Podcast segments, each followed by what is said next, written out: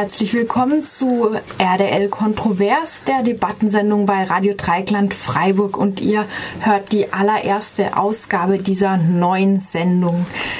Die linke Szene, so meinen wir, neigt dazu, Widersprüche entweder unter den Teppich zu kehren oder sich daran zu spalten und nicht mehr wieder darüber zu reden.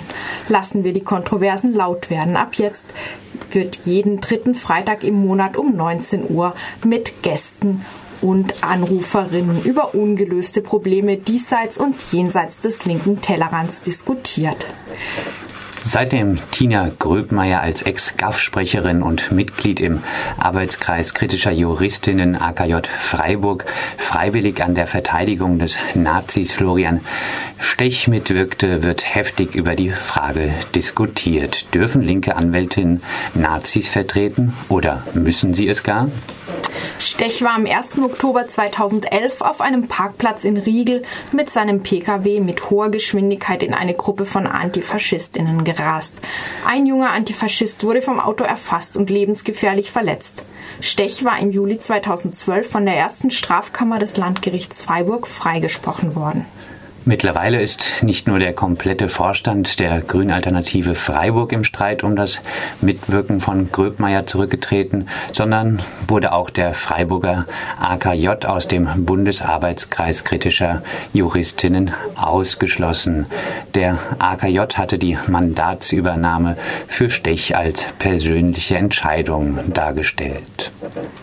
Doch über diesen konkreten Fall wollen wir in unserer heutigen Debatte hinausgehen. Ist die Mandatsübernahme für einen Nazi eine rein persönliche Entscheidung, auch für linke Anwältinnen? Wird andernfalls das Recht auf Verteidigung für einen Nazi in Frage gestellt? Welche Konsequenzen hat die Mandatsübernahme für einen Nazi? Genau über diese Frage wollen wir jetzt diskutieren und zwar mit Rechtsanwältin Angela Furmaniak. Sie ist Anwältin der Nebenklage gegen Florian Stech. Hallo Angela. Hallo. Mit Professor Albert Scher, Soziologe an der PA Freiburg, unter anderem mit dem Schwerpunkt Rechtsextremismus und auch Vorstandsmitglied des Komitees für Grundrechte und Demokratie. Hallo Albert. Hallo. Und als drittes mit Malte Marwedel, AKJ-Mitglied, der heute aber explizit nicht repräsentativ die Meinung des AKJ vertreten wird, also hier als Einzelperson auftreten wird. Hallo. Hallo Malte. Ja, zunächst noch ein paar Worte zum Ablauf. Wir werden einige Leitfragen stellen, die nacheinander beantworten könnt ihr, die Debattierenden hier im Studio. Ihr könnt dann aber auch sehr gerne direkt Bezug aufeinander nehmen. Wir werden natürlich ein wenig moderieren. Und ganz wichtig auch der Aufruf oder das Angebot alle, an alle Zuhörerinnen und Zuhörer. Ihr habt die Chance mitzumachen und zwar indem ihr uns anruft unter der 0761 31 028. Wir werden immer mal wieder Musikpausen machen, übrigens mit GEMA-freier Musik von Jess Pospolita. Und in diesen Musikpausen könnt ihr intervenieren. Ihr werdet zunächst im Studio äh, begrüßt und dann in die Debatte eingeschaltet. Ihr könnt Fragen stellen, Kritik und Kommentare abgeben. Ja, und hier an der Debatte moderierend beteiligt sind natürlich auch die RDL-Moderatorinnen Johanna und Fabian und eure etwaigen Anrufe wird im Studio RDL-Redakteur Philipp entgegennehmen.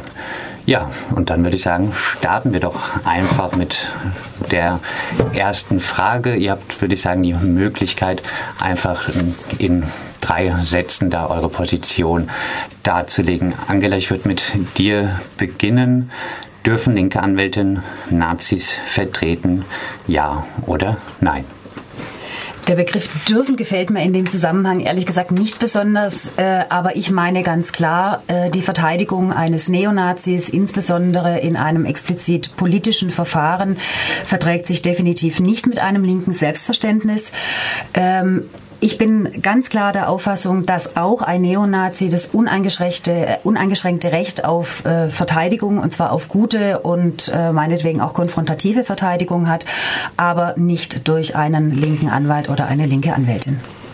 Albert, dürfen linke Anwältinnen, explizit linke Anwältinnen, Nazis vertreten? Ja oder nein?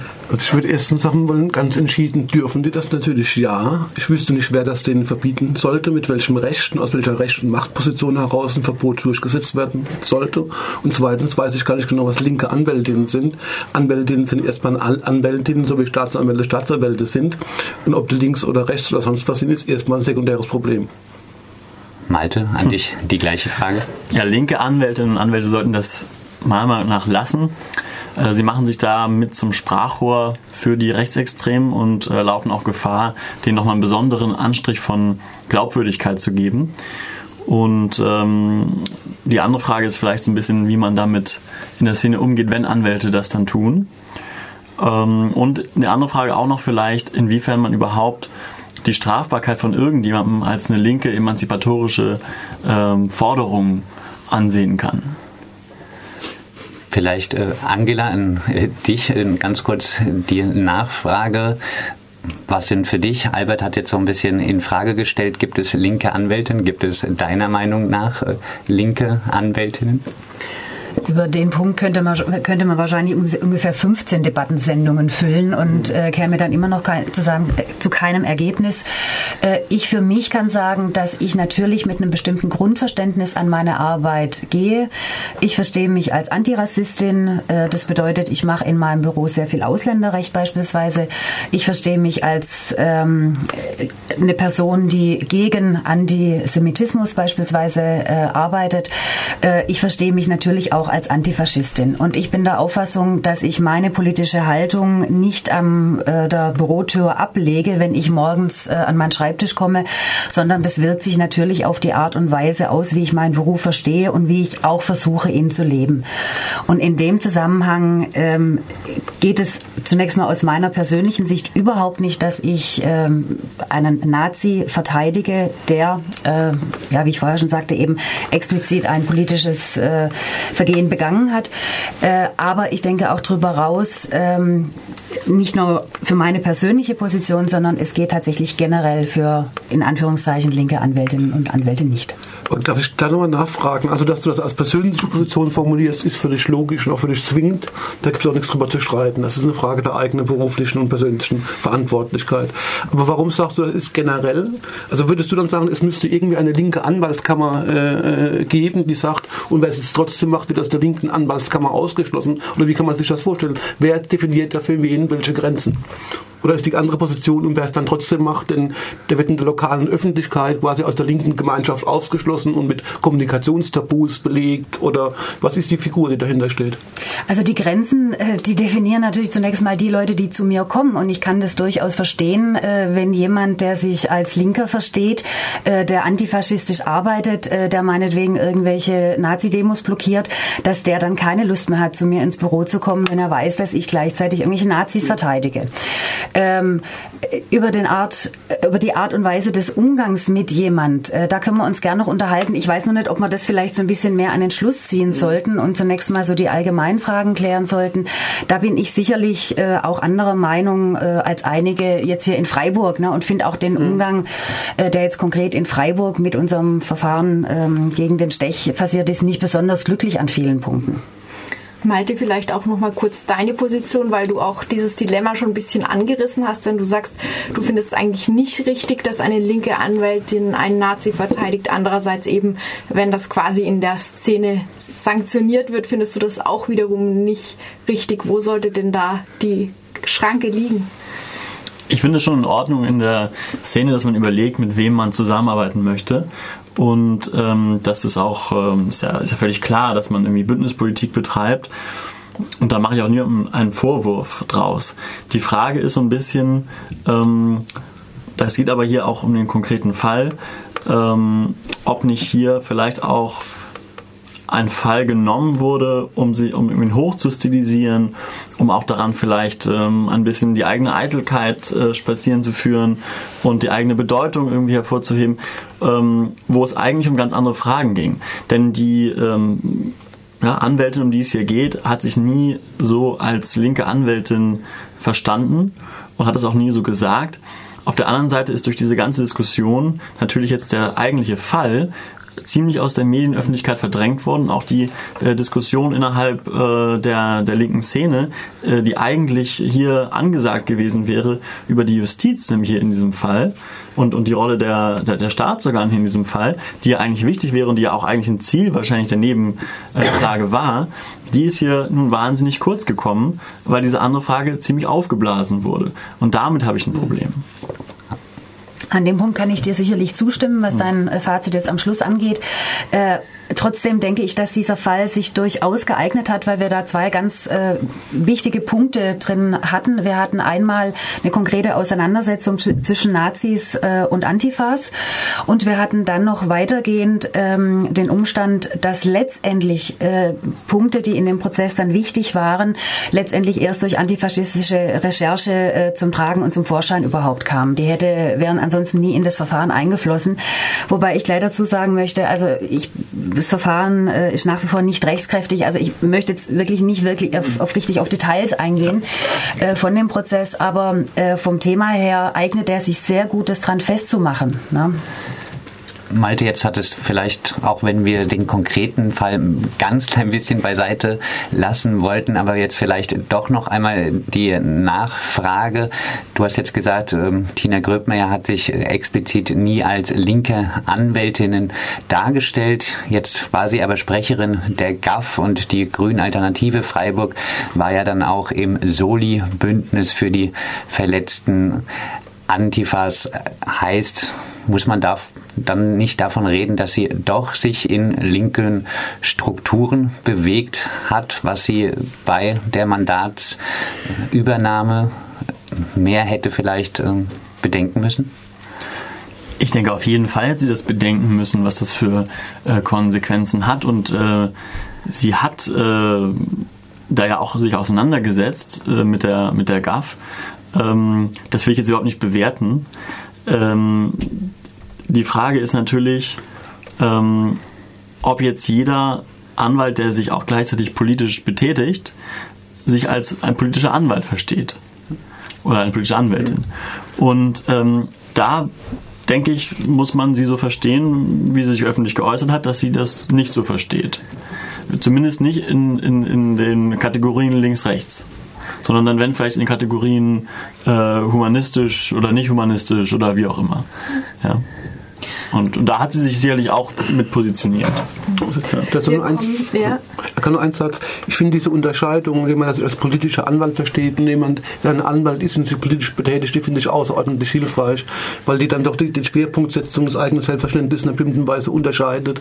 Und das ist, glaube ich, auch ein bisschen der, der Punkt, wo Angela sagt, sondern besteht sich in einer bestimmten politischen Identität auch im Rahmen ihrer beruflichen Positionierung. Und das ist gerade ein anderer Fall. Und der Unterschied macht es vielleicht doch ein bisschen klarer, wo das Problem liegen könnte. 嗯。Ich finde es ehrlich gesagt wenig hilfreich, äh, uns so sehr auf diesen Freiburger Fall zu fokussieren, sondern ich fände es eigentlich schon spannender, äh, jetzt doch noch mal ein bisschen allgemeiner sich darüber zu unterhalten, wie kann man so ein Berufsverständnis überhaupt leben. Es gibt permanent Widersprüche. Ich muss mhm. mich natürlich immer wieder auch fragen lassen, äh, warum bin ich tätig in einem Verfahren gegen einen äh, Menschen, der jemand anderen auf fieseste Weise äh, verletzt hat, ähm, mit wahrscheinlich auch einer hinterhältigen Gesinnung oder wie auch immer. Da gibt es ganz, ganz viele Widersprüche, aber die Verteidigung eines Nazis macht für mich da dennoch einen ganz, ganz, ganz klaren Unterschied. Ähm, und diesen Unterschied möchte ich tatsächlich auch nochmal einbetten in mein Grundverständnis. Ich habe vorher gesagt, ich gebe meine Haltung nicht an der Bürotür ab, wenn ich morgens an meinen Schreibtisch gehe. Ich würde sogar noch ein Stück weiter gehen wollen, sondern äh, der Kampf gegen Faschismus ähm, den versuche ich natürlich ein Stück weit auch in meinem Büro zu führen. Äh, Im Alltag, indem ich versuche, für irgendwelche Ausländerinnen und Ausländer ein Aufenthaltsrecht hier zu kriegen, gegen einen rassistischen Mainstream möglicherweise. Aber ähm, ich verstehe den Kampf gegen Faschismus schon auch dahingehend, dass ich einem Nazi durchaus äh, meinen Beistand verweigern würde. Na, was nicht heißt, dass ich eben dann nicht möglicherweise jemand sagen würde, wo er sonst hingehen soll. Na? Aber ich finde, dass ich als mich äh, links und emanzipatorisch verstehende Anwältin Prinzipien äh, es schlicht und einfach nicht vertreten kann vor mir selber und auch vor meiner Umgebung, wenn ich mich hinstelle und sage, ich verteidige so jemand.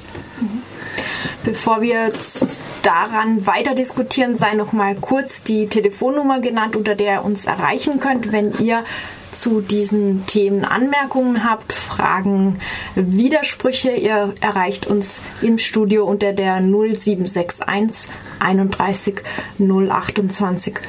Und wir haben jetzt gerade über das Berufsverständnis als linker Anwalt, linke Anwältin gesprochen.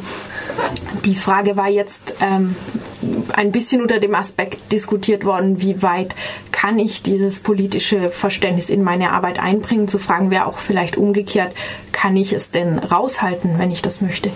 Ähm, vielleicht noch mal an dich, Albert, weil du diese Trennung so stark ja. gemacht hast.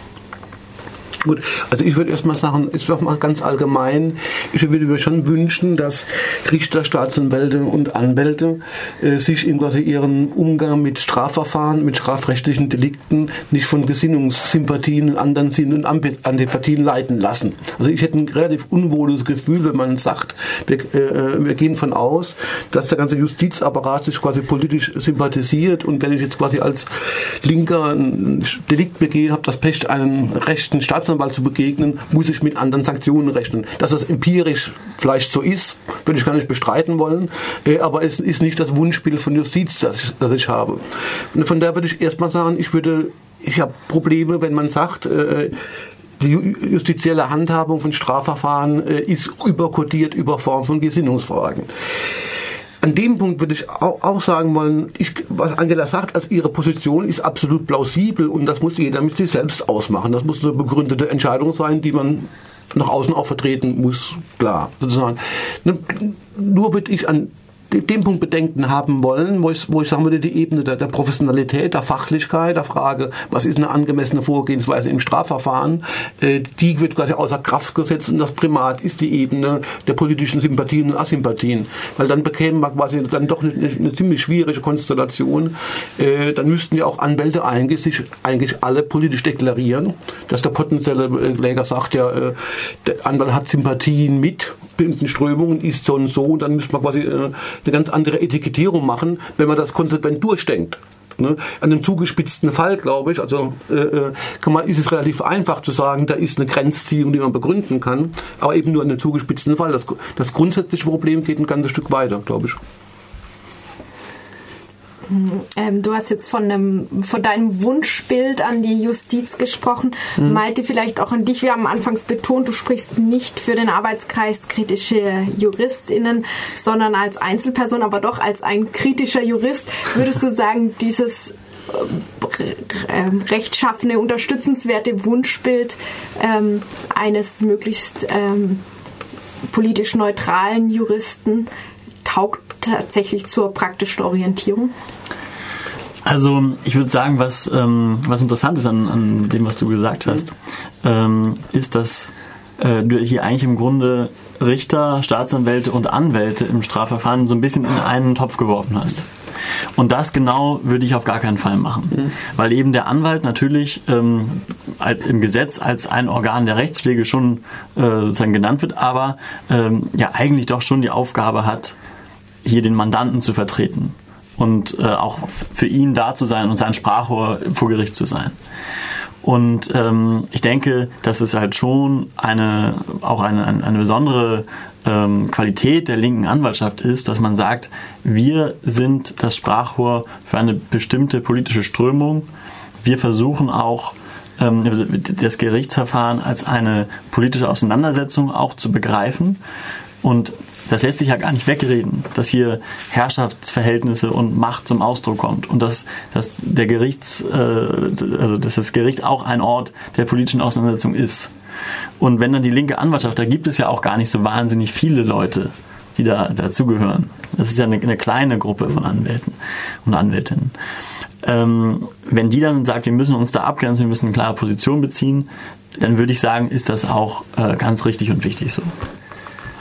Und äh, vielleicht nur noch ganz kurz zu der Frage äh, Verständnis vom Rechtsstaat. Ich denke, einerseits ist es schon richtig, dass ähm, ich nicht möchte, dass jemand, der äh, als Richter Gesetzen unterworfen ist, denkt, er könnte jetzt hier äh, tun und lassen, was er will. Das ist natürlich auch was, wovor ich äh, sorge. Das ist ein Willkürstaat. Ja, wenn man schon einen Staat hat, dann sicherlich keinen Willkürstaat. Ähm, auf der anderen Seite glaube ich aber eben auch nicht, dass es der Realität entspricht, dass äh, die Richter hier ihre Vorurteile nicht mit einbringen. Und das muss man dann auch aufzeigen und muss man dann auch ähm, entsprechend kritisieren.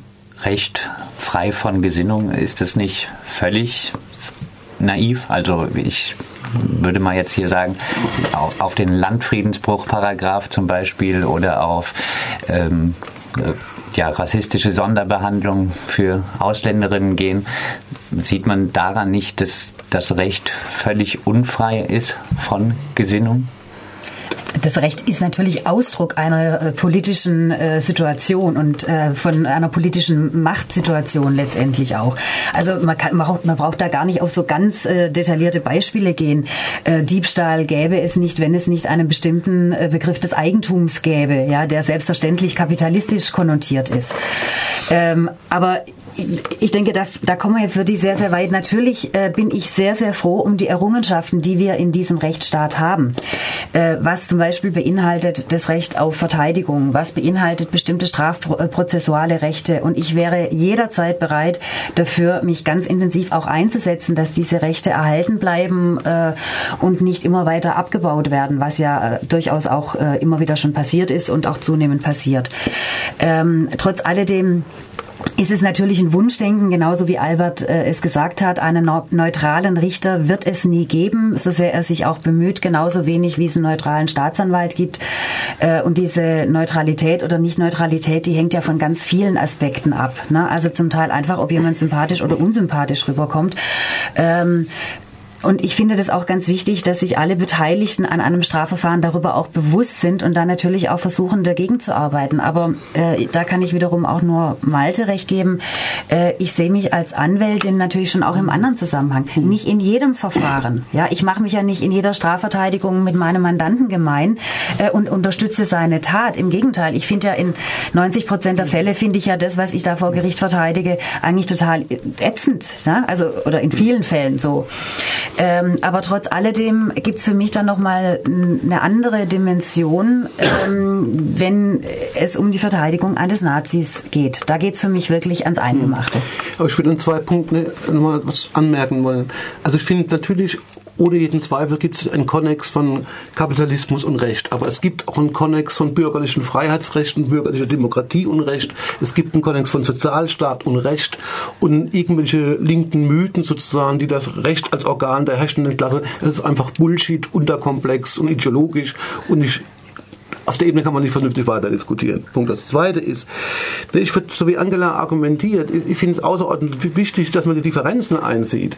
Dass man genau, genau auch sagt, ne, es ist eben nicht sozusagen, dass der Anwalt per se sympathisieren muss mit seinem Kläger, sonst würde wahrscheinlich ein Vergewaltiger nie einen Anwalt finden. Ne, von daher muss es ja auch die Rolle des Anwalts geben, das sagt, als Organ der Rechtspflege im Interesse eines fairen Verfahrens verteidigen Leute, die ich selbst moralisch verurteile. Wenn man jetzt sagt, der Fall des Neonazis ist ein anderer Fall, dann kann man das ja sagen, dann muss man es aber auch so benennen, sonst kommt man viel zu eng, finde ich, in so einen Konnex sozusagen von, von ideologischer Überformung der Rechtspflege und da hätte ich ein ernstes Problem mit. Ja. Und diese empirischen Verzerrungen muss man ja kritisieren. Wenn man sagt, naja, es ist tatsächlich so, dass die Vorurteile des Richters in, äh, äh, einfließen in seine Urteilsfindung, dann muss man das aber als Problem benennen und nicht als zu akzeptierende Realität und dann gegenhalten, dann müssen die Vorurteile des Anwalts auch einfliegen, des Staatsanwalts hinzu. Ne? Also so kann es nicht gehen, sondern die, die Position muss natürlich sein, das hätte Konsequenzen für die Jurist, Juristenausbildung zum Beispiel, äh, dass bei Juristen mal lernen, sowas zu reflektieren, wo ihre Vorurteilsstrukturen sind. Und dann kommt man auf eine andere Ebene, glaube ich. Also deiner Meinung nach, Albert, Recht nicht rein Ausdruck der aktuell herrschenden Ordnung? Ja, da müssen wir drüber reden, was die aktuell herrschende Ordnung ist äh, und was die charakterisiert. Äh, und die ist in sich komplex und widersprüchlich. Äh, und die ist eine komplexe Gemengenlage von, von kapitalistischer Ökonomie, äh, äh, bürgerlichen Freiheitsrechten, sozialstaatlichen Strukturen. Die ist in sich widersprüchlich, wie man in jeder vernünftigen Analyse nachlesen kann. Äh, und da, das wäre eine eigene Diskussionssendung von, glaube ich, mehreren Stunden, das mal auseinanderzulegen, was da wie wessen Interessen entspricht. So ganz einfach ist es jedenfalls nicht.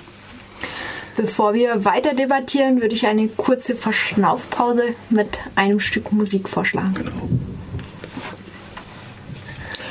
Und ihr könnt uns immer noch erreichen, wenn ihr mitdiskutieren wollt, unter der 0761 31 028. 0761 31 028, der direkte Draht zur Diskussionsrunde.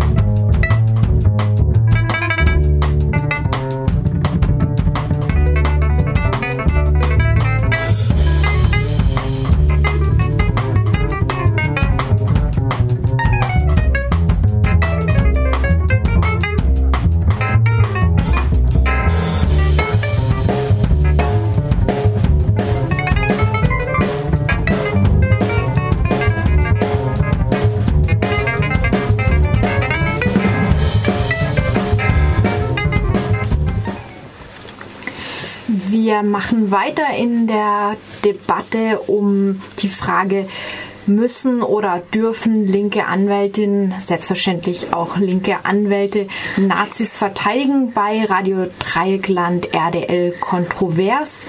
Ihr hört uns auf der 102,3 MHz oder auf rdl.de und ihr könnt auch selbst mitdiskutieren, wenn ihr uns anruft unter der 0761 31 028. In der ersten Hälfte der Sendung mit Albert Scher, Soziologe und Vorstandsmitglied des Komitees für Grundrechte und Demokratie, Angela Furmaniak, Anwältin und auch äh, Vertreterin der Nebenklage im Fall Stech und Malte Marwedel, AKJ-Mitglied und hier als individueller kritischer Jurist an der Debatte beteiligt. Nun, in diesem ersten Teil der Sendung hatten wir uns zunächst darauf verständigt, dass die Frage, dürfen äh, linke Anwältinnen Nazis verteidigen vielleicht falsch gestellt ist, dass es hier nicht um Verbote geht, dass es auch nicht darum geht, ähm, dies, das Recht auf eine äh, anwaltliche Verteidigung irgendjemanden abzusprechen. Wir haben dann die Fragen diskutiert, inwieweit ähm, sich Anwältinnen und Anwälte als links verstehen können und wie weit sie das in ihre Arbeit einbringen sollen oder nicht und inwieweit das möglich ist, es zu trennen. Und ähm, wir haben auch noch über die Verbindung von Recht und Politik allgemein diskutiert. Das so kurz zum Stand der Debatte und die möchten wir jetzt fortführen. Genau, die möchten wir fortführen. Vielleicht, es ging auch immer ein bisschen darum, wer kann denn eine Anwältin verbieten, dass äh, sie ein Mandat für einen Nazi übernimmt. Vielleicht daran anknüpfend, wir hatten auch gesagt, der AKJ Freiburg hat es so ein bisschen als persönliche Entscheidung von Tina Gröbmeier dargestellt, die Mandatsübernahme für Florian Stech. Ist die Mandatsübernahme eine rein politisch, äh, eine rein persönliche Entscheidung eines Anwalts, einer Anwältin? Ich meine, nein, sie geht über den rein persönlichen Kontext tatsächlich hinaus, äh, all die, weil man sich natürlich überlegen muss ähm, oder verschiedene Aspekte da drin bedenken muss. Also zum einen würde ich mich natürlich immer fragen, wenn ein äh, Nazi ausgerechnet zu mir kommt, die ich, denke ich, in einem bestimmten Ruf hier äh, in der Umgebung stehe, was will der eigentlich von mir und warum kommt er zu mir? Und äh, ich sehe da durchaus eine große Gefahr, instrumentalisiert zu werden. Also so ein bisschen, ich verkürze es jetzt so nach dem Motto, wenn mich so eine linke Zecke verteidigt, dann wird es schon nicht so schlimm sein oder dann kann, dann komme ich nicht als so ganz schlimmer böser Nazi rüber. Ne? Also das ist so, so ein Punkt da drin. Der andere Punkt da drin ist, ähm, ganz ernsthaft, ich kann mir, äh, ich kann mir es einfach überhaupt nicht vorstellen, äh, wenn so einer in mein Wartezimmer kommt und da sitzt möglicherweise die Roma-Großfamilie oder ähm, der Straßentanki vom Bahnhofsvorplatz. Ähm, da prallen Welten aufeinander. Ne? Das heißt also, dieser Nazi wird genau mit den Leuten konfrontiert, äh, die er bekämpft, die er hasst, die er vernichten, ausmerzen und was weiß ich wie will. Und das verträgt sich aus meiner Sicht auch überhaupt nicht mit ähm, mit meiner Tätigkeit. Äh, und äh, zum Dritten besteht natürlich auch immer die Gefahr, ähm, dass der versucht, meine, wie soll ich sagen, mein, mein Hintergrundwissen, meine Strukturen und so weiter ähm, zu nutzen. Also Beispiel, wenn es um eine Auseinandersetzung mit Antifa geht, äh, Antifas geht, dann kann der sich vielleicht ungefähr vorstellen, dass ich weiß, wie die Antifas ticken und dass ich ihn dann vielleicht besser verteidigen kann als jemand, der davon keine Ahnung und keine Idee hat. Und das sind alles so Punkte, warum ich sage, es geht über eine rein persönliche Entscheidung, äh, ob ich finde, dass der jetzt das Recht hat, ebenfalls äh, gut äh, vertreten zu werden, wie vielleicht äh, irgendein äh, Drogendealer oder so, geht es deutlich hinaus. Heißt, Du würdest sagen, die Mandatsübernahme muss auch mit den Strukturen praktisch, in denen du dich sonst bewegst, abgestimmt sein. Nee, das würde ich sicher nicht. Also ich frage sicher nicht, äh, na, ich frage sicher nicht die Antifa, ob ich ein Mandat übernehmen darf, sondern das entscheide ich natürlich selber. Aber ähm, das kann man jetzt werten, wie man will. Ja, also negativ ausgedrückt, da habe ich selber die Schere im Kopf oder positiv ausgedrückt. Also das, ich käme schon gar nicht auf die Idee, das zu machen. Also äh, von dem her ähm, brauche ich da jetzt keinen Rückhalt sozusagen von irgendjemand. Äh, ich würde mal Folgendes bemerken, mal so wie du jetzt argumentierst. Ich, argumentierst du jetzt nicht nur auf so einer Ebene einer moralischen Grundsatzfrage, du sagst aus meiner Sicht, eine Kanzlei, die ganz klassisch als linke Kanzlei versteht, die eine bestimmte Klientenschaft hat, für die ist es im Interesse der, der sonstigen Klienten nicht sinnvoll, auch noch Rechte mit reinzunehmen. Das ist eine ganz andere Argumentationsebene, weil du weggehst von so einer moralischen Be- und Verurteilsebene der einzelnen Anwältinnen, sondern sagst, wenn du als Kanzlei bestimmte äh, Mandantenschaft hast, sozusagen, dann musst du auch gucken, sozusagen, dass du aus wirklich auch strategischen Interessengründen bestimmte Mandantengruppen nicht sozusagen die Störung produziert und halt diese Instrumentalisierungsfrage. Also mir wäre es sehr viel wohler, sag ich mal so, ich glaube, man könnte die Debatte entspannen, wenn man sagen würde, es ist nicht sinnvoll, dass dezidiert linke Kanzleien mit bestimmten Mandantengruppen auch noch Nazis sozusagen als ihre Mandanten begreifen. Das ist nämlich was anderes, als wenn man es auf diese individuelle Gesinnungs- und Gewissensebene des einzelnen Anwalts hebt. Ja, aber das, das vermischt sich natürlich. Ja, also da, da gibt es ganz verschiedene Aspekte da drin. Und natürlich hat es auch was mit meiner Gesinnung zu tun, ne? ganz klar. Und äh, ich wäre auch durchaus bereit, mich dafür, wenn ich jetzt auf die Idee käme, einen Nazi zu vertreten, äh, dafür auch massiv kritisieren zu lassen. Mhm. Ne? Also die Auseinandersetzung ähm, finde ich auch richtig, dass sie dann geführt wird. Ne? Mhm. Ähm, eben weil ich für was stehe, weil jetzt, sage ich mal, meine, meine ähm, Mandanten aus dem Linksmilieu äh, mich natürlich anders kennen. Aber äh, also jetzt, es ist jetzt nicht nur eine strategisch-praktische Frage, sondern natürlich auch eine, eine du nennst moralische Frage. Ich finde das Wort irgendwie ziemlich bescheuert, aber ähm, also eine Gesinnungsfrage ist natürlich ein Stück weit schon. Hm. Ja. Hm. Also die Frage, ob das jetzt eine persönliche oder eine politische Entscheidung ist, die kann ich eigentlich nur so beantworten. Natürlich ist es eine politische Entscheidung, weil der Prozess ja ganz klar ein politischer Prozess ist. Wenn ein, ein Nazi äh, Antifas äh, fast zu Tode fährt, äh, dann kann niemand behaupten, das wäre, hätte keine politische Dimension. Es hat ja auch die Richterin sogar eigentlich ausdrücklich zugegeben, dass sie meint, dass äh, die Anklage nur deswegen zustande kam, weil es ein Nazi und kein Sozialdemokrat war. Also äh, sozusagen die, die, politische Dimension von diesem Verfahren ist allen dort klar gewesen, wurde auch nie geleugnet. Und deswegen denke ich, wenn man sich daran beteiligt, dann muss einem auch klar sein, dass man da auch eine Rolle spielt, die auch eine politische sein muss. Ähm, es gibt natürlich Leute, und, und das ist wahrscheinlich sogar die, der größte Teil der Anwaltschaft, der sagen wird, äh, ich habe eine ganz klar definierte Aufgabe in diesem rechtsstaatlichen System. Und in, in dem Rahmen spielt meine persönliche politische Positionierung überhaupt gar keine Rolle. Ich bin sozusagen Dienstleister für, für alle, die da kommen und die verteidige ich. Ähm, ich glaube auch nicht, dass der AKJ es wirklich so gemeint hat, in der Stellungnahme zu sagen, ja, das ist jetzt eine rein persönliche Frage. Sondern der AKJ hat, äh, so wie ich es verstehe, gesagt, wir können das tolerieren, wenn jemand sich dafür entscheidet, jemanden dort zu unterstützen oder zu vertreten aus unserem Kreis, weil wir gar nicht so eine klare Positionierung haben, was diese Frage angeht. Nicht die Frage, ist es gut, Nazi zu sein, ja oder nein, sondern die Frage, wie verhält man sich äh, zu Nazis als Anwalt. Und im Endeffekt war, glaube ich, entscheidend, dass man gesagt hat, da ähm, die Motive für Tina waren ja nicht, dass sie selber Nazi ist, sondern die Motive waren, dass sie meinte, das wäre die richtige Behandlung, äh, hier den Angeklagten als Menschen zu behandeln, selbst den Nazi. Und das wollte man nicht verurteilen. Und das ist, glaube ich, äh, auch die, die Diskussion, die dann sozusagen innerhalb der Szene sich um den AKJ gerade rankt. Ne? Also sozusagen die Frage Bündnisfähigkeit jetzt von, von dieser Gruppe. Und das ist auch eine Frage, äh, die ich schon kontrovers sehe. Hier bei RDL kontrovers.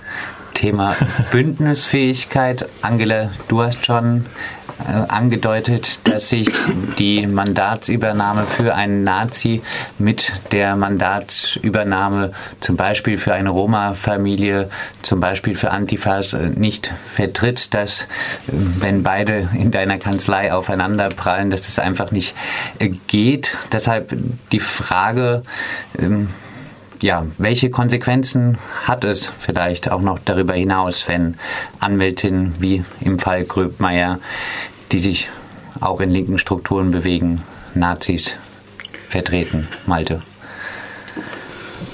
Was genau ist die Frage an mich? Also vielleicht die, die Frage, was es deiner Meinung nach für Konsequenzen hat, wenn Anwältinnen, die sich in linken Strukturen ja. ähm, bewegen, nun doch Nazis ja, vertreten. Ich sehe das eigentlich ziemlich äh, so, wie, wie Angela es auch gesagt hat, dass natürlich ähm, man dadurch dem Nazi, der hier vertreten wird, eine wahnsinnige Glaubwürdigkeit gibt, wenn er zum Beispiel, so wie das ja anscheinend äh, auch der Fall war, äh, versucht zu sagen, er sei ja gar nicht so ein schlimmer Nazi und er sei ja auch gerade dabei auszusteigen.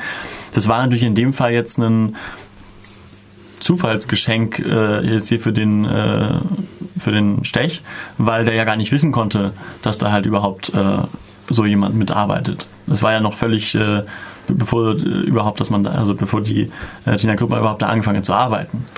Ähm, aber trotzdem ist es, glaube ich, ein Problem, dass natürlich äh, der, äh, der Nazi da glaubwürdiger ist. Ihm wurde ja hier sogar geraten vom Staatsschutz anscheinend, er soll sich lieber einen szenefremden Anwalt suchen da kann man eigentlich dran sehen, äh, wie da auch der, der Staat äh, mitwirkt und wie der Staat auch trotz aller äh, Skandale und aller geheuchelten Aufregung jetzt um NSU-Skandale und so weiter auch nach wie vor da kein wirkliches Problembewusstsein hat. Dass man da eben eine klare Kante auch zeigen muss. Und ich denke, das, das wird natürlich total ver, ähm, äh, verhindert, wenn linke Anwälte in so einer Situation dann da äh, für ihn Partei ergreifen. Albert? Also ich, ich will nur eine andere Ebene reinbringen. Also mir wird es ein bisschen unbehaglich, wenn über der Nazi gesagt wird. Wenn, wenn dann so irgendeine Tattoo ins Spiel kommt, zu sagen, das ist nicht ein Bürger, dem alle Rechte zustehen wie alle anderen und er ist uns extrem unangenehm politisch und sonst irgendwie, weil er eine bestimmte Gesinnung hat, sondern wenn auf einmal dieses Etikett äh, äh geschieht und bestimmte Denkmuster, klassische Formen von Etikettierung, von Ausgrenzung, von Stigmatisierung, aber einmal in den linken Diskurs einwandern.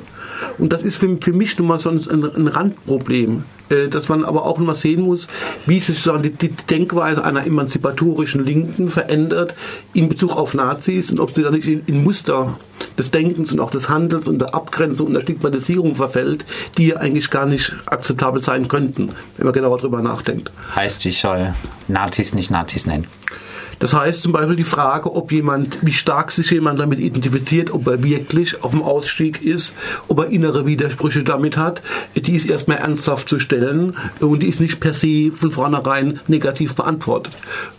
Jetzt im Fall Gröbmeier vielleicht äh, noch, der, äh, im Fall Stech, Stech äh, lässt sich sonst auch teilweise noch von explizit rechten Szene-Anwältinnen verteidigen. Also kann man da vielleicht jetzt auch nicht unbedingt von einem Ausstieg sprechen. Aber ich will einfach mal wegkommen von diesem konkreten Fall Stech, äh, sondern ähm, wenn es einen gibt, der sich früher in der, in der Nazi-Szene bewegt hat und da tatsächlich raus will, dann denke ich trotzdem jetzt aus meiner Position, ähm, dann darf er das gerne versuchen, in das Verfahren einzubringen, aber er muss nicht zu mir kommen äh, und ich muss nicht mit ihm mhm. diese Läuterung sozusagen bei Gericht vorbringen. Ja. Äh, es gibt jede Menge Anwälte, die damit kein Problem hätten, die auch vielleicht ja. gerne bereit sind, ihn da entsprechend zu unterstützen. Das sollen die auch gerne tun. Ne? Und ich sage es nochmal, äh, ich bin auf jeden Fall der Meinung, äh, dass äh, auch ein Nazi, egal wie dicker da drin ist, natürlich das Recht auf Verteidigung hat. Und da kommen wir an, finde ich, ähm, aber da hast du gerade einen ganz wichtigen Punkt angesprochen. Ähm, ich bin natürlich gegen alle möglichen Überwachungsinstrumente und Repressionsinstrumente und ich bin natürlich auch dagegen, wenn die zufälligerweise mal gegen Nazis eingesetzt werden. Ne? Also das finde ich schon einen ganz, ganz wichtigen mhm. Punkt, über den wir uns unterhalten müssen. Aber jetzt nochmal, das, um das runterzubrechen auf diese Ausgangsfrage, ähm, kann, darf, soll, muss äh, ein linker Anwalt, eine linke Anwältin einen Nazi verteidigen, ähm, bin ich eben trotzdem der Auffassung, äh, nein. Ne? Ähm, es ging vorher auch nochmal um die Konsequenzen, die das haben kann. Und äh, ich glaube, wenn ich mich hinstelle und sage, ich habe jetzt plötzlich auch kein Problem damit, äh, mhm. Nazi zu verteidigen, dann komme ich in meiner Außendarstellung in eine gewisse Beliebigkeit rein. Ja, ich nehme jeden. Hm. Und ich habe vorher schon angesprochen, es gibt natürlich ganz viele wirklich schreckliche Verfahren, in denen man dann trotzdem verteidigt und vielleicht auch sogar verteidigen muss und soll, weil gerade die Leute, die ähm, in, durch die Öffentlichkeit gezerrt werden und wirklich übelst verleumdet werden, äh, gerade die, finde ich, haben das Recht äh, auf eine anständige Verteidigung. Oder, ne? Aber jetzt, wenn ich meine, meine, meine andere Klientel äh, anschaue, meine Ausländerinnen und Ausländer, meine, meine Linken, äh, dann will ich mich, mir einfach nicht äh, anhören müssen, dass ich da eine bestimmte Beliebigkeit habe. Und ich verstehe auch, mhm. äh, dass jemand äh, mit einem Migrationshintergrund vielleicht explizit zu mir kommt, weil er denkt, ähm, ich vertrete ihn da mit einem anderen Ansatz. Oder jemand, der äh, auf einer Antifa-Demo äh, festgenommen wurde, der von mir denkt, ich vertrete ihn mit einem anderen Ansatz, weil da mehr dahinter steht als nur ein Job und nur, weil ich halt ja. meine Kohle damit mache. Ja. Ich möchte noch mal ganz kurz einen Punkt klären. Du hast auch noch mal gesagt, du möchtest dir, Angela, nicht eine gewisse Beliebigkeit unterstellen lassen. Ähm, du hast aber auch im, im, ersten Teil der Debatte mehrfach gesagt, dass du doch äh, immer wieder Personen verteidigen würdest, bei denen das auch fragwürdig sein könnten, könnte, bei der dir auch die Sympathie abgeht, vielleicht angesichts ihrer Verbrechen ähm, oder ihrer mutmaßlichen Verbrechen. Vielleicht kommen wir da schon auf die Spur. Äh, was ist denn für dich der entscheidende Punkt, der dich dazu bringt zu sagen, ähm, ich würde einen Mörder, vielleicht einen Vergewaltiger verteidigen, aber kein Nazi? Ich finde das ein ganz, ganz schwieriges Thema, weil sich das äh, immer wieder auch neu stellt und weil ich da in meiner beruflichen Praxis von einem Widerspruch in den nächsten stolpere und wirklich auch permanent diese Widersprüche aushalten muss. Ne? Also was mache ich mit irgendeinem Flüchtling, von dem ich aber weiß, der prügelt seine Frau und seine Kinder kreuz und quer durch die Wohnung ne? und das ist täglich. Was mache ich äh, mit einem äh, eigentlich absolut armen Haschall, ähm, der irgendeinen kleinen 15-Jährigen wegen einer Schachtel Zigaretten übel zusammenprügelt? Also das sind alles natürlich äh, Aspekte, die damit in die Überlegung einfließen, aber wo ich doch tatsächlich grundsätzlich nochmal sagen kann, also mein Ansatz ist natürlich der, äh, jemand, der in irgendeinem Konflikt mit einer staatlichen Struktur steht, sei es im Ausländerrecht, sei es auch im Strafrecht, äh, zunächst mal als den schwächeren Part zu verstehen und ihm dann mein Beispiel an die Seite zu stellen. Und diesen Aspekt, der schwächere Part in so einem, so einem Konstrukt zu sein, das sehe ich bei so einem jemand, der mit einer nationalsozialistischen Gesinnung eine Straftat begeht, sehe ich das zunächst mal tatsächlich anders. Der hat seine Strukturen. Ne? Der hat seine Nazi-Strukturen, der hat seinen Background. Es gibt Nazi-Anwälte, die das auch gerne machen und auch ne, mit einem bestimmten politischen Sendungsbewusstsein machen. Ähm, und dann finde ich, dann muss er einfach nicht zu mir. Hm. Ja, wir haben am Anfang der Sendung mehrfach angekündigt, es gibt die Möglichkeit, sich einzuschalten in die Debatte und äh, wir haben jetzt eine Frage eines Zuhörers.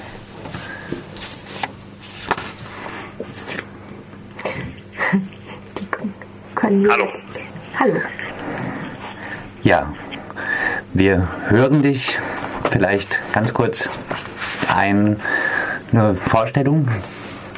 Ähm, Philipp, ich rufe an aus Berlin. Hm, ich kann, weil äh, der Livestream oft nicht funktioniert, nicht alles hören. Ähm, was ich aber noch mitbekommen habe, äh, eine Frage, die ich gerne stellen würde, ist an, an Albert. Und zwar, gibt es nicht bei dir ein bisschen sehr stark äh, die Vorstellung, also ist nicht sehr stark die Vorstellung dominant, dass in der Strafprozess eine besondere Art von Gerichtsverfahren ist, in dem äh, der einzelne Bürger vor dem Staat, der da sein schärfstes Schwert sozusagen verwendet, geschützt werden muss in seinen Bürgerrechten.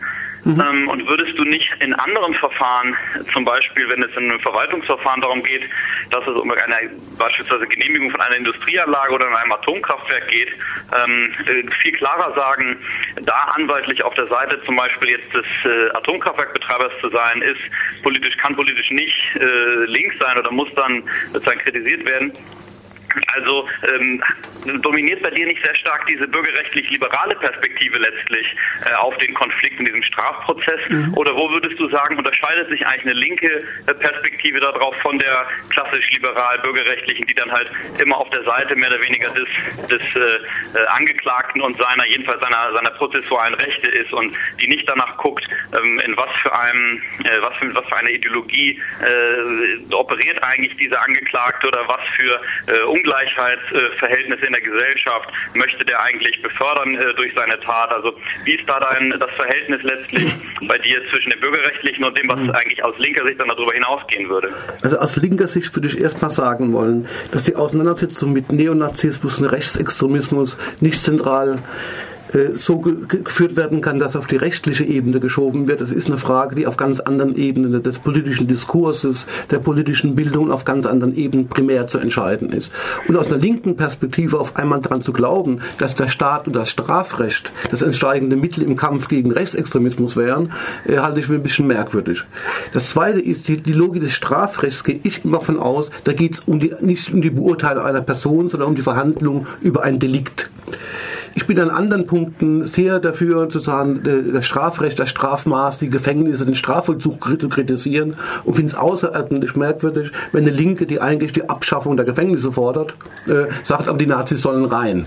Da steht ein ziemlich starker Widerspruch. Von daher würde ich sagen, äh, die Frage, was kann in so einem Strafverfahren sinnvoll geschehen, ist die Frage, was ist die notwendige justizielle Sanktionierung der Tat Ne? Und zwar in einer Weise sozusagen, die sowohl den Staat, die Gesellschaft von Nazis schützt, aber die den konkreten Betroffenen auch nicht sozusagen in die weitere Dynamik treibt. Es gibt den schönen Satz eines Kollegen, der mal sagte, ein Nazi in den Knast stecken ist das gleiche wie der Alkoholiker eine Bar schicken.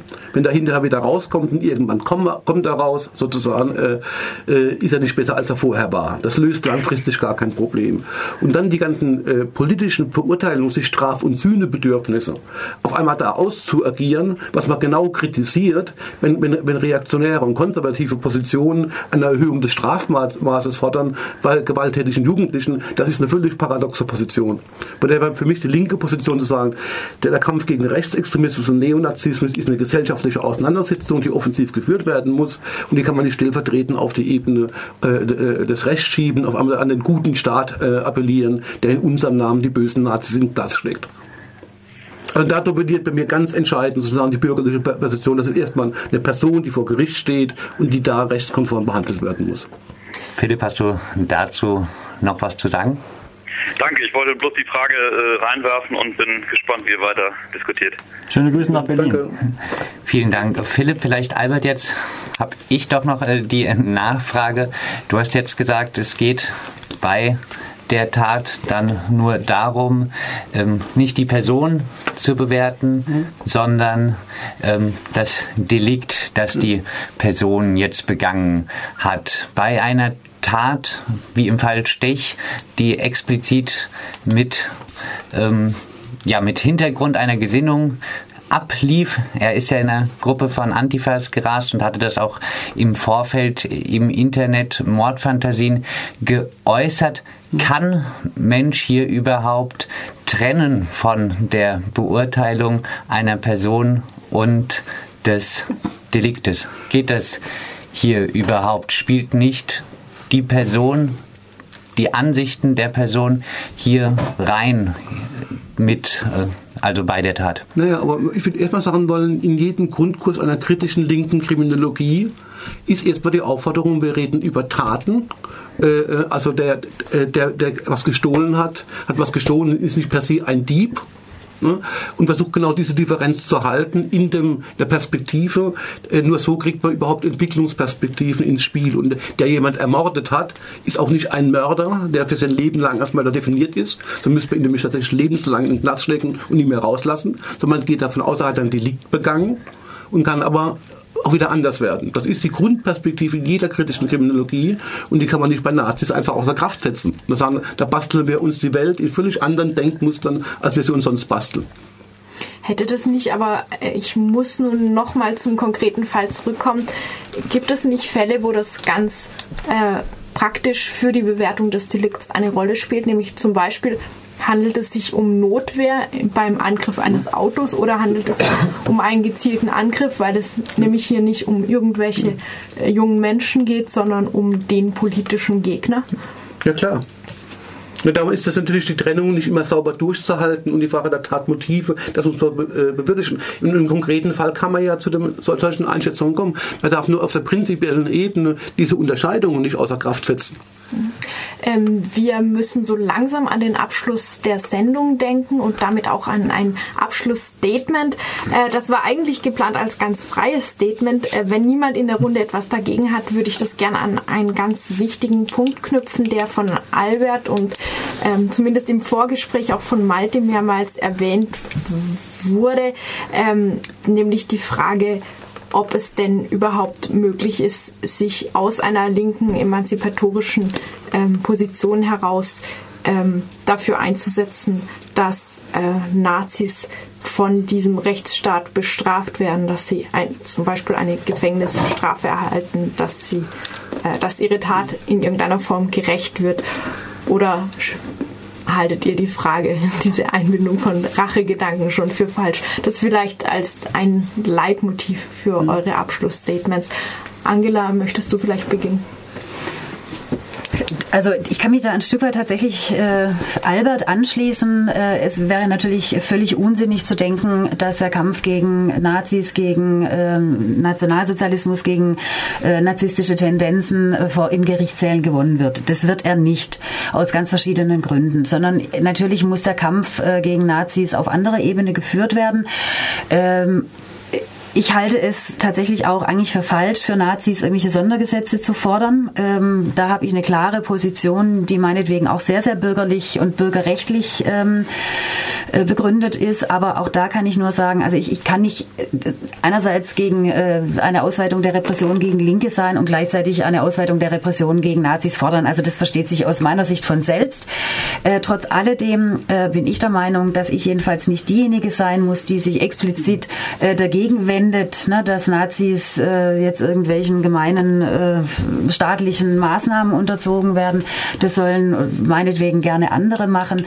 Äh, meine Sicht der Dinge ist die, ich führe meinen Kampf gegen äh, staatliche Repression, gegen Nazis, gegen äh, Rassismus, den führe ich auf andere Ebene, auf meine Art und Weise, aber sicher nicht dadurch, dass ich durch meine Arbeitskraft, durch mein persönliches Engagement Nazis unterstütze.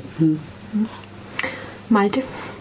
Ja, wenn man jetzt ganz konsequent äh, dieses Strafsystem so ablehnt, dann kann man natürlich auch nicht sagen, ich gehe jetzt auf die Straße und fordere eine Bestrafung. Das ist ähm, sicherlich vielen klar. Und deswegen war es auch frü ganz früher mal in der linken Anwaltschaft eigentlich ein Dogma, dass man zum Beispiel gar nicht die Nebenklage vertritt. Das ist jetzt ja auch keine Kritik äh, hier an, an Leuten, die das tun. Das kann man ja äh, sozusagen realpolitisch sich auch überlegen, dass das auch, auch Sinn macht. Ähm, aber ich denke, es ist zumindest fragwürdig als, als linke Forderung zu sagen, wir gehen jetzt auf die Straße, damit jemand in den Knast kommt. Ähm, ich glaube, eine andere Frage ist, ähm, dass man aufzeigen sollte, wo dieses System ähm, natürlich auch ungerecht ist und in, in, bestimmte Richtungen hart sanktioniert, in bestimmte Richtungen gar nicht hinguckt. Und ähm, das kann man natürlich auch trotzdem tun. Das ist eben dann auch wieder eine realpolitische Kritik an dem System, wie es jetzt eben gerade ist.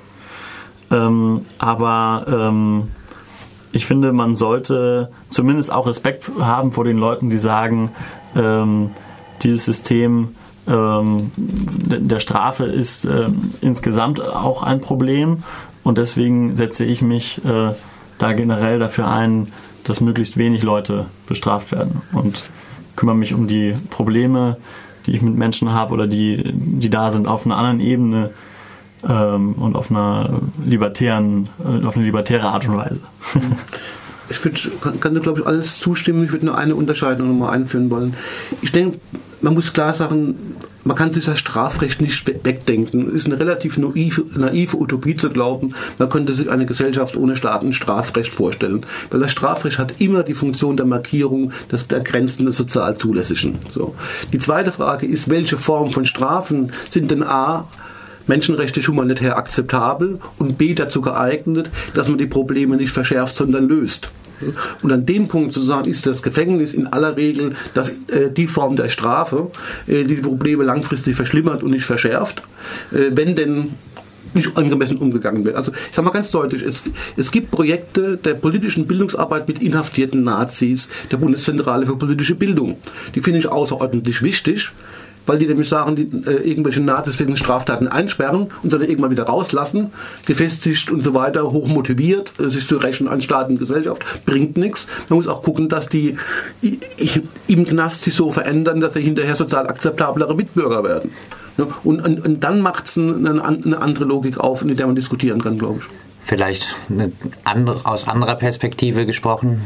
Hat wahrscheinlich jetzt nicht jeder jede Zeit darauf zu antworten, aber ist nicht äh, ein Nazi im Knast ein Nazi, der keinen Migranten zum Beispiel äh, mehr verletzen kann? Also doch positiv? Ja, im Knast gibt es ja auch Migranten.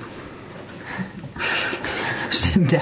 Äh, also ich, ich finde die Frage tatsächlich, die war jetzt zwar etwas provokativ gestellt, aber ich finde sie tatsächlich eigentlich falsch, ne? weil äh, das ist, äh, das verkürzt jetzt äh, eine, eine hochgradig komplizierte Diskussion auf, äh, auf eine Frage. Natürlich stimmt es, aber na, wie Albert sagte, erstens gibt es auch äh, Migrantinnen und Migranten im Knast, zweitens ähm, kommt er irgendwann wieder raus und drittens ähm, hat er dann meinetwegen irgendwie 15 andere, äh, die ihm dann, äh, weil sie ihn so als tollen Märtyrer sehen, äh, irgendwie gefallen wollen und, das, und dann na, ihrerseits Leute zusammenkloppen. Also ich glaube, die Frage kann man so einfach nicht stellen. Mhm. Dann. Ich glaube, also ja, ich glaube, eine andere Frage ist natürlich, wenn man das sieht, was da passiert ist und wenn man liest, was er dazu gesagt hat, äh, dass er am liebsten, ne, äh, dass er nur darauf wartet, jemanden da abzustechen. Natürlich ist man dann wütend, natürlich kommen dann äh, Rachegelüste da hoch, aber dann soll man die auch eben nicht als hochtrabende Theorie verkaufen, sondern auch als das, was sie sind.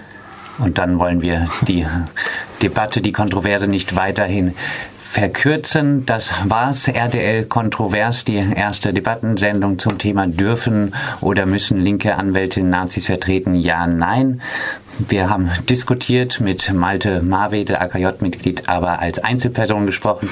Angela Furmaniak, Anwältin der Nebenklage gegen Stich und Soziologe Albert Scher, Vorstandsmitglied auch des Vereins für Grundrechte und Demokratie. Ich bedanke mich bei euch. Moderiert haben Johanna und Fabian und an der Technik war der Philipp.